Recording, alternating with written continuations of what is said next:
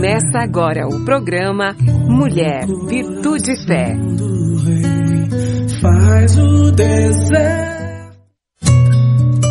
Olá, queridos. Olá, queridas. Sejam muito bem-vindos à nossa programação. É uma alegria ter você conosco. Muito obrigada por ter feito essa escolha. A minha oração é que este tempo que nós vamos passar juntos nós sejamos ministradas pelo Todo-Poderoso. Eu sou a Mirtes e o título que eu dei para nossa reflexão hoje é Vivendo no Cativeiro. Quando a gente está lendo a palavra de Deus, lá no Antigo Testamento, a gente vai ver que uma parte do povo de Deus, uma parte do povo de Deus, não guardou os mandamentos de Deus. E durante décadas, os profetas haviam avisado, avisado aos governantes de Judá que a idolatria, que a imoralidade, que a injustiça levaria a nação à ruína. Vários desses profetas viam aproximar-se o dia que Deus traria o exército babilônico para destruir Jerusalém e o templo e levar o povo cativo para Babilônia. O profeta Isaías e, e também Mequias, Miqueias, eles proclamaram essa mensagem quase um século antes disso acontecer. Abacuque não entendia como Deus ia usar os babilônicos para disciplinar parte daquele povo dele. Mas Jeremias viveu para ver o cumprimento dessa profecia. A queda de Jerusalém parecia um triunfo para os povos pagãos. Nabucodonosor pôs fogo no templo, levou os objetos sagrados. Mais tarde, Belsazar usou esses utensílios para louvar os próprios deuses deles, né? Mas Deus ainda estava no controle de tudo. Deus prometeu que ia trazê-los de volta. Era costume de uma nação vitoriosa ela treinar pessoas conquistadas para servir no governo delas. Eles aproveitavam, eles se beneficiavam do conhecimento dessas pessoas, das aptidões da pessoa para fortalecer a administração deles. E haviam três jovens que faziam parte deste remanescente. Era Daniel e os amigos dele. Daniel e os amigos deles, eles foram levados para Babilônia, mais ou menos no, no nos anos 650 a.C. Esses jovens, eles eram jovens brilhantes. Eles se destacavam onde ele estava. Deus tinha dado dons para eles. Eles tinham é, prestígio. A Bíblia diz que eles eram de boa aparência, eram saudáveis, eram inteligentes e talentosos. Eles pertenciam à tribo de Judá e eram, que eram de linhagem real. Eles deveriam ter naquela época 15 ou 16 anos, mas vamos para a história. Daniel, no livro de Daniel capítulo 1 verso 8 diz assim, Porém Daniel decidiu não se contaminar com a porção das iguarias do rei, nem com o vinho que ele bebia. Então, ele pediu permissão ao chefe dos oficiais para não se contaminar.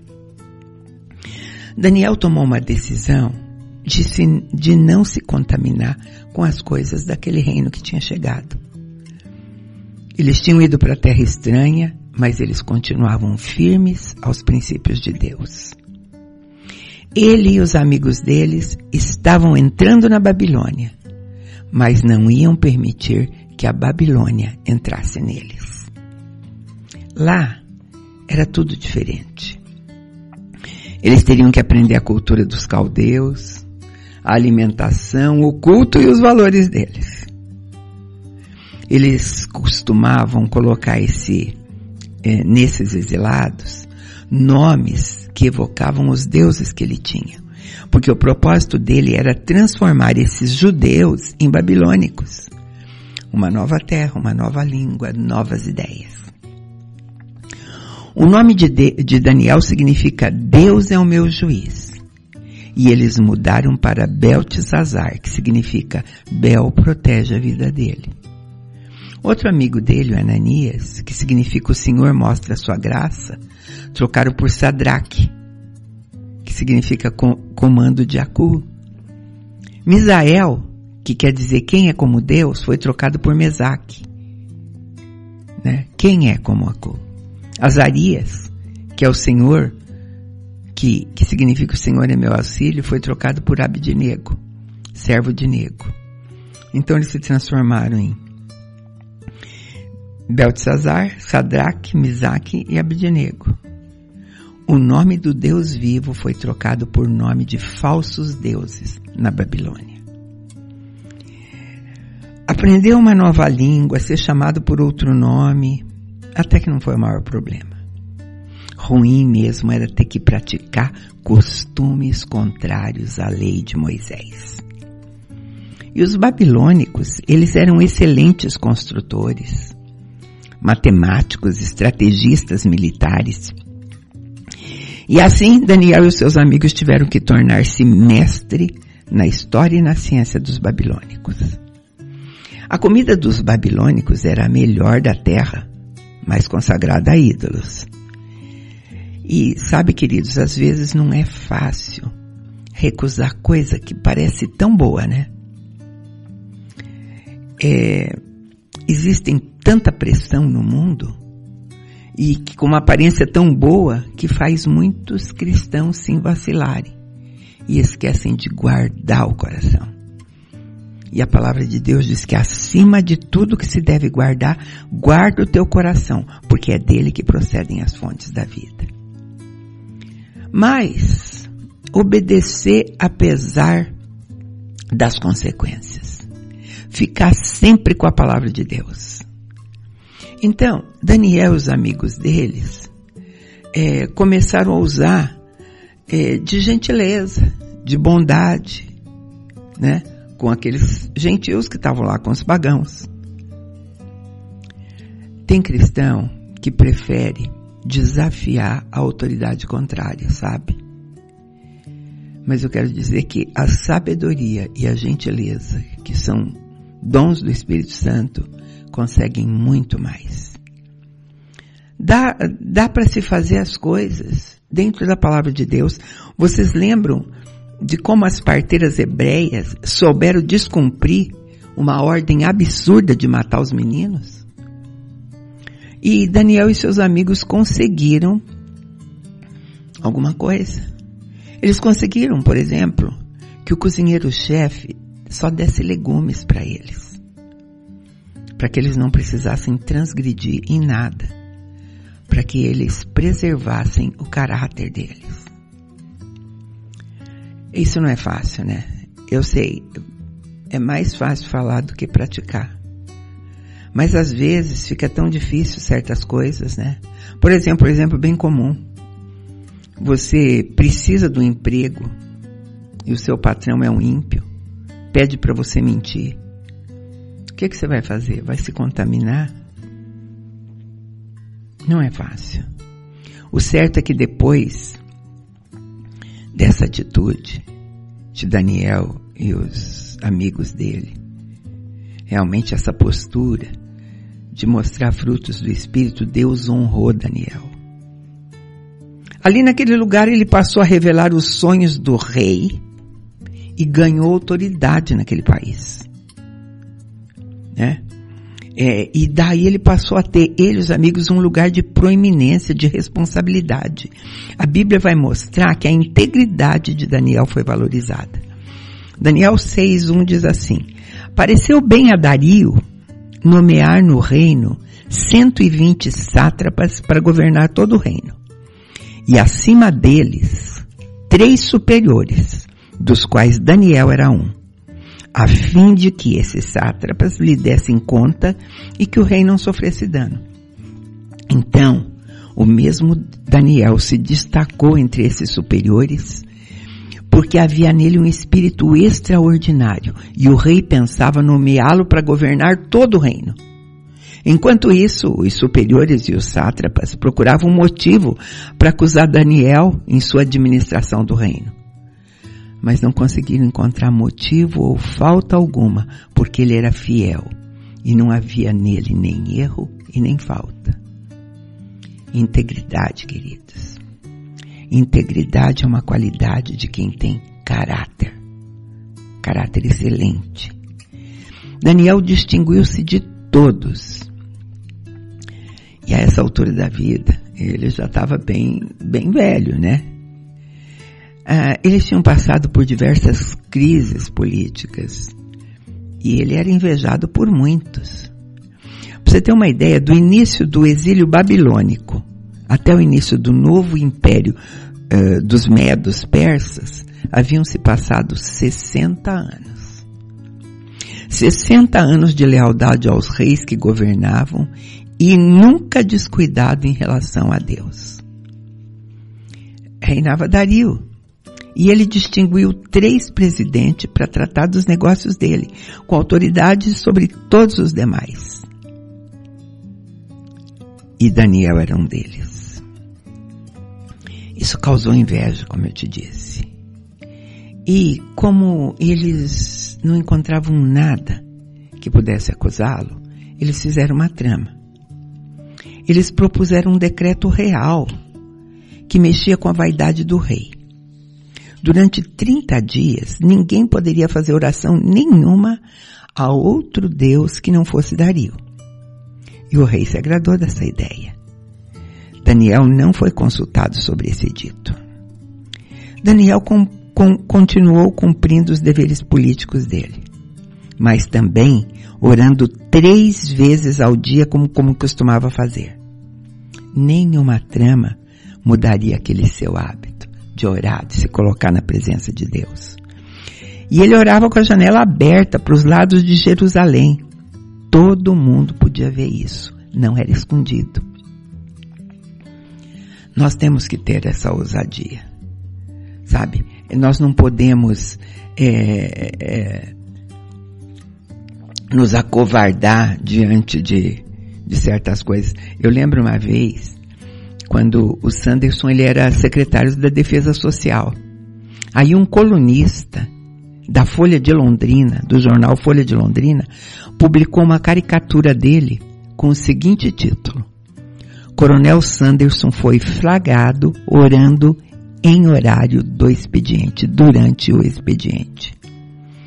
O Sanderson ligou para aquele jornal e pediu direito de resposta, que foi dado. E o colunista teve que publicar o seguinte: a informação, o coronel Sanderson disse que a informação que eu dei é errada. Ele não ora só durante o expediente. Ele ora antes e depois do expediente também, porque senão ele não consegue tocar aquela secretaria. Sabe, queridos, os inimigos não costumam poupar ninguém. Ele foi com 16, 17 anos, 15, 16 anos. Então, depois de quase 70 anos servindo aquela nação com brilhantismo, governando, ele era um, um, um dos governadores do reino medo-persa. Ele foi envolvido em verdades, né? E foi condenado. E sabe como a Babilônia fazia isso? A Babilônia costumava jogar numa fornalha ardente. Ou então na cova dos leões, né? Mas Deus sempre cuida dos seus quando os seus o honram. O rei não podia voltar atrás no edito dele. Ele não podia fazer isso. Mas a passagem bíblica é muito linda e eu vou ler para você. Daniel 6 diz assim: Então responderam ao rei, dizendo-lhe: Ó rei, esse Daniel, um dos exilados de Judá, não tem feito caso de ti nem do decreto que, que assinastes. Ao contrário, ele faz as orações três vezes por dia. Ouvindo a notícia, o rei ficou consternado e resolveu livrar Daniel e esforçou-se para salvá-lo até o pôr do sol. Então aqueles homens foram junto ao rei e disseram, ó oh, rei, fica sabendo que é lei dos medos e dos persas que nenhuma determinação ou decreto que o rei estabelecer pode ser mudado. Então o rei deu ordem e trouxeram Daniel e o lançaram na cova dos leões. E o rei disse a Daniel, o teu Deus, a quem serves, continuamente te livrará. Uma pedra foi trazida e posta sobre a boca da cova, e o rei selou com seu anel. O rei gostava de Daniel. Mais ainda, ele disse, o rei, o Deus a quem tu serves continuamente te livrará. Daniel foi lançado na cova dos leões. E a Bíblia diz que o rei não dormiu aquela noite. A gente às vezes não dorme a noite inteira, né? Daniel 6,17 diz assim: uma pedra foi trazida e posta sobre a boca da cova, e o rei selou com seu anel e com o anel dos seus nobres, para que nada fosse mudado com respeito a Daniel. Depois o rei se dirigiu ao seu palácio, passou a noite em jejum, e não foram trazidos à sua presença instrumentos de música. E o rei perdeu o sono. Ao romper o dia, o rei se levantou e foi depressa à cova dos leões. Quando ele chegou à cova, chamou por Daniel com voz triste. E disse o rei a Daniel, Ó oh Daniel, servo do Deus vivo, acaso o teu Deus, a quem serves continuamente, pôde livrar-te dos leões? Então Daniel falou ao rei, ó oh, rei, vive para sempre. O meu Deus enviou o seu anjo e fechou a boca dos leões. E eles não me fizeram mal algum, porque foi achada inocência em mim diante dele, e também diante de ti, que eu não cometi de delito algum, ó rei. Então o rei se alegrou muito e mandou tirar Daniel da cova. Daniel foi tirado da cova e não acharam ferimento algum nele, porque havia confiado em seu Deus. Queridos, um rei pagão, acreditando e declarando que Daniel era servo do Deus vivo. Quando eu e você amamos e honramos a Deus da maneira como Daniel fazia, pessoas ao nosso redor vão dar testemunho disso. Eles mudaram tudo na vida de Daniel mudaram sua pátria, mudaram seu nome, mudaram seu propósito de vida, sua maneira de viver, mas não conseguiram mudar sua comunhão com Deus. Muitos de nós vamos enfrentar leões. Não são leões os animais, literalmente, né? Mas nós vamos enfrentar cada coisa, queridos, cada coisa. Mas eu quero te dizer hoje que Deus fechará a boca desses leões se nós nos mantivermos fiéis e obedientes a Ele. Eu estou dizendo isso porque, como Daniel, a gente pode aprender que mesmo vivendo num mundo caótico, nós temos que confiar em Deus que está no controle absoluto de todas as coisas precisamos de atitude. Como Daniel, a gente tem que aprender que o melhor caminho para a gente trilhar a nossa jornada de fé é viver em obediência a Deus. Daniel foi determinado e íntegro ao enfrentar as adversidades. E ele viu uma promessa que nós conhecemos hoje. Em João 16, 33, está escrito assim: eu vos tenho dito essas coisas para que tenhas paz em mim. No mundo vocês vão ter tribulação, mas não desanimem. Eu venci o mundo. Queridos, ele venceu o mundo por nós. Ele venceu o mundo por nós há muito tempo. não podemos nos deixar abalar por outras coisas.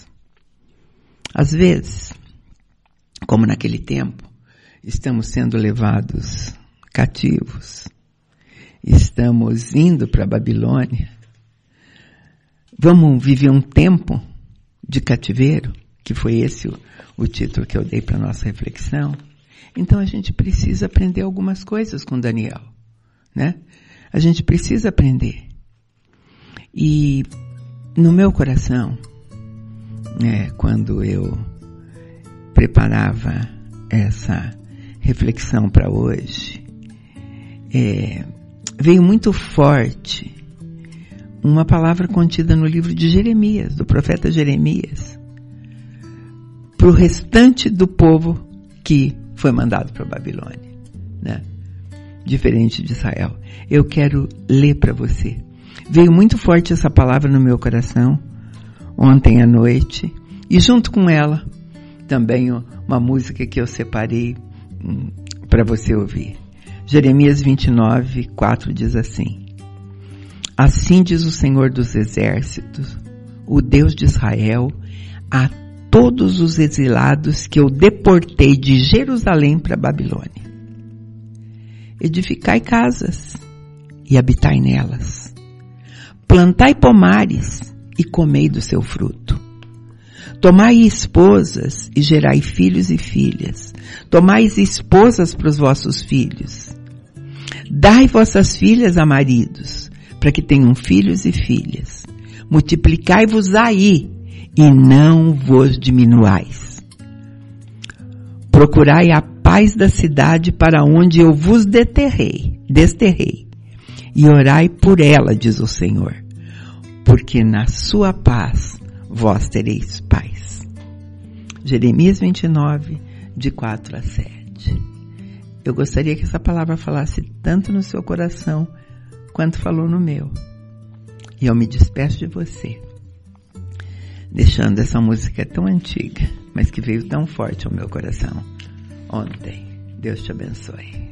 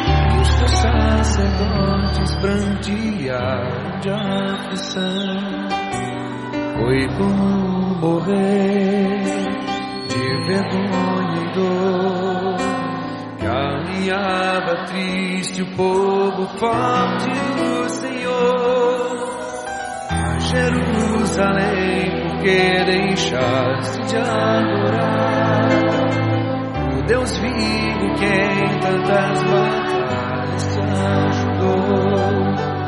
Chora Israel, um lamento só. Talvez Deus se lembre do bichinho de Jacó.